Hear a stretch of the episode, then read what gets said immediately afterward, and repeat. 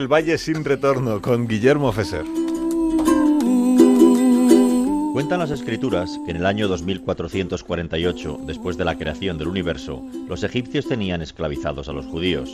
Así que Adonai, que es como llaman a Dios en hebreo, envió a Moisés a entrevistarse personalmente con el faraón para pedirle que le soltara. Send forth my people so that they may serve me. Pero el mandatario egipcio hizo caso omiso y Adonai, para ablandarle el temple, no le quedó más remedio que asolar el imperio con diez plagas.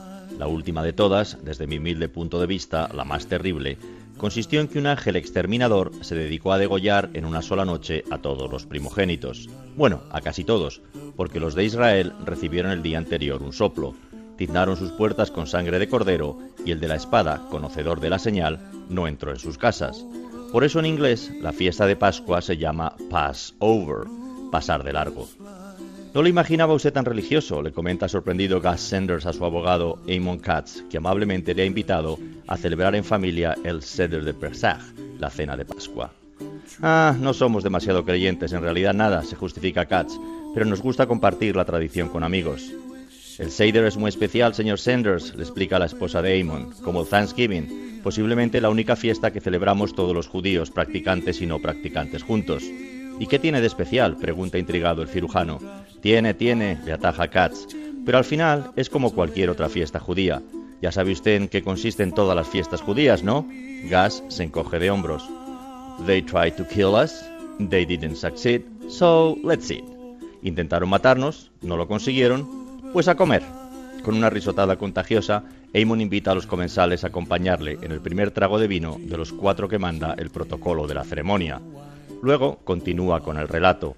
Aquella misma madrugada, aprovechando la conmoción, 600.000 varones y un número incalculable de mujeres y niños abandonaron Egipto para comenzar primero su ascensión al monte Sinaí y después su leyenda como pueblo elegido de Dios. La señora Katz reparte entonces el jaroset, una pasta de manzana, almendras y vino que recuerda la amalgama utilizada por los esclavos judíos en la construcción de las pirámides. Espero que no me interpreten mal, se excusa Sanders, ¿Pero existe algún fundamento histórico en todo esto? Póngale rabanito, le interrumpe Amon. Así es como lo comemos nosotros. Ah, gracias. Cada vez hay más estudiosos que cuestionan la veracidad de la historia, le da finalmente la razón la esposa del abogado. Pero no como esos que niegan el holocausto, ¿eh? le aclara otro de los convidados. No, asevera la mujer. Gente seria, arqueólogos, historiadores, que no encuentran vestigios que puedan probar que fuimos esclavos del faraón. Ah. Brindan con el segundo trago de vino y a continuación le toca el turno al panácimo, el pueblo de Israel huyó con tantas prisas que las hogazas que prepararon como provisiones para la larga travesía del desierto no tuvieron tiempo de elevarse, se quedaron planas. Así que en la cena de Seder se sirve pan sin levadura.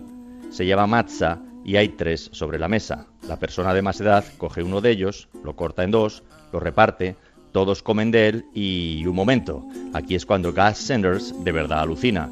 Pero si esto es la última cena, colega, se le escapa en voz alta.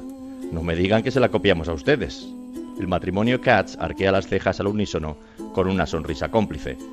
Para los judíos, Jesucristo fue un rabino y la última cena, la Pascua que celebró con sus discípulos. La Iglesia, dicen, ha ajustado después los símbolos. Los tres panes sin levadura que representan a los tres templos, los dos que fueron destruidos y el tercero que se construirá con la llegada del Mesías, se convierten en el cristianismo en el símbolo de la Trinidad, encarnando el pan que se quiebra, la figura de Jesucristo en la cruz. Y el Cordero de Dios, en lugar de ser una conmemoración de la sangre pintada en las puertas de Egipto, se convierte en una profecía. El Pesej dura ocho días, le explica Gas, la hija del matrimonio anfitrión, pero solo celebramos el primero, la salida de Egipto, y el último, la división del Mar Rojo, Así es como Sanders se entera de que la cena de Seder se realiza la primera noche de Pascua, excepto en Estados Unidos, donde puede celebrarse también la segunda. Esto lo hacen los norteamericanos, que son tan prácticos, por si acaso los padres están separados, para que pueda cenar una noche con papá y la siguiente con mamá y nadie se quede sin Pascua. Al pan y al vino, verdaderos protagonistas, se le suman las albóndigas de pescado, la carne de babilla y el perejil mojado en agua salada. Al agitarlo parece que saltan de sus hojas lágrimas como la de los esclavos que antaño tuvieron que soportar tantas penurias. A Gus Sanders también se le escapa una. Se sabe inocente, pero no puede dejar de pensar que va a tener que enfrentarse a un jurado que lo va a poner en duda. Amon Katz le lee el pensamiento y baja el rostro para no encontrar su mirada. No quiere que sepa que no tiene respuestas. No, todavía.